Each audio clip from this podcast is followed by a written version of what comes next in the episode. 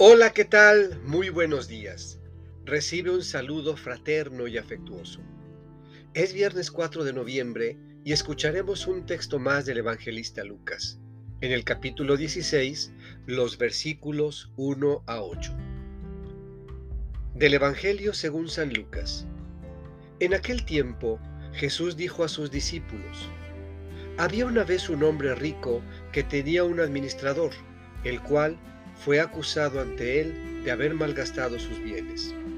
Lo llamó y le dijo, ¿es cierto lo que me han dicho de ti?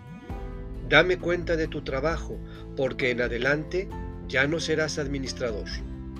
Entonces el administrador se puso a pensar, ¿qué voy a hacer ahora que me quiten el trabajo? No tengo fuerza para trabajar la tierra y me da vergüenza pedir limosna. Ya sé lo que voy a hacer para tener a alguien que me reciba en su casa cuando me despidan.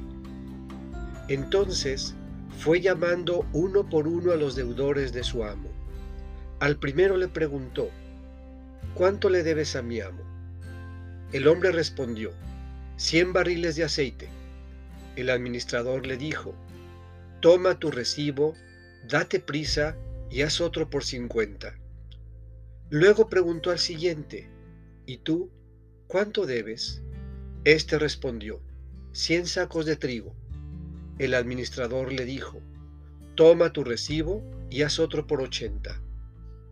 El amo tuvo que reconocer que su mal administrador había procedido con habilidad, pues los que pertenecen a este mundo son más hábiles en sus negocios que los que pertenecen a la luz. Esta es palabra del Señor. Meditemos. Dame cuenta de tu trabajo. Cuando nos enfrentamos a los límites que nos ponen la vida o las circunstancias, comenzamos a preguntarnos cómo resolver las situaciones y cómo prever nuestro futuro. Entonces, ponemos en juego la sagacidad, la creatividad, la astucia o la coherencia. La propuesta de Jesús a sus discípulos y a nosotros es que también ellos deben poner en juego su creatividad, ser astutos para prever el rumbo que la dinámica del reino debe tomar en medio de la sociedad. Si bien el reino es de los humildes y sencillos, ello no quiere decir que se puede construir con ingenuidad. En algún momento tendremos que dar cuenta de nuestro trabajo